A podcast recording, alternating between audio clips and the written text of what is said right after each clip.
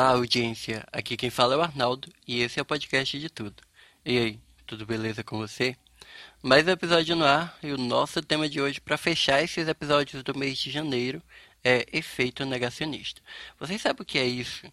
Se não, ouça esse episódio até o final para ficar um pouco mais atento sobre o negacionismo. Olha só, a ampla disseminação de notícias falsas e o efeito da pós-verdade tornou a vida dos amantes da ciência um tanto desanimadora. Afinal, gente, ninguém gostaria de estar explicando que a Terra não é plana em pleno século XXI. A ciência vem sendo maltratada. Negacionismo, achismo e falta de investimento. Ela tem precisado lutar pelo que antes era óbvio, pois vivemos em um momento em que fatos inquestionáveis agora são questionados. O negacionismo, na maioria das vezes, tem menos a ver com fato ou consenso científico específico que é negado e liga-se mais fortemente às consequências reais ou presumidas desse fato ou consenso. Se as pessoas não tivessem medo, talvez medo ou sei lá, algum problema em lidar com as consequências do real, eu acho eu acho não, certeza que não haveria motivos para estar tá brigando com a realidade tal como ela é. Exemplo: se o aquecimento global é real, então precisamos reduzir o consumo de combustíveis fósseis, não é isso? Se fumar causa câncer, então as pessoas deveriam parar de fumar, isso era o certo. E se a Terra gira em torno do Sol, ou então se a gente, nós seres humanos, é, é produto da evolução por seleção natural, então a Bíblia está errada. O negacionismo surge porque grupos poderosos ou comunidades com forte senso de identidade, seja étnica, religiosa, política, ideológica, vêm se eles se veem ameaçados por o que quer que venha depois do então. Ao longo da história da humanidade é possível a gente identificar diversos discursos negacionistas, estes que normalmente vinham de autoridades e influências políticas. Em 1950, quando a indústria do tabaco estava no auge do seu desenvolvimento, uma fabricante norte-americana reagiu às evidências científicas de que associavam o fumo ao câncer.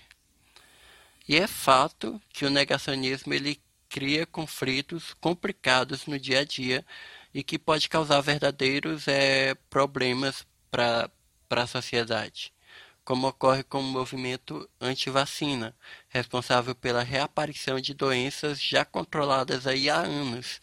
Aqui no Brasil, por exemplo, o sarampo ele retornou em 2019 e a vacinação contra a poliomielite que é paralisia infantil, que desde 1990 estava controlada por aqui, em 2016 não atingiu sua meta. E algo similar vem ocorrendo também com outras doenças. As pessoas não estão mais acreditando nas ciências e estão deixando de tomar as, as vacinas. E doenças antigas estão voltando novamente. E o negacionismo, entre outras palavras, é basicamente a escolha de negar a realidade como forma de escapar de uma verdade desconfortável, como as pessoas que negam que o coronavírus existe para poder seguir a vida como ela era antes, sendo que não está mais bem assim. E a Marta, jornalista Marta Alencar, fundadora da quarnoticias.com, fala um pouco mais sobre o negacionismo.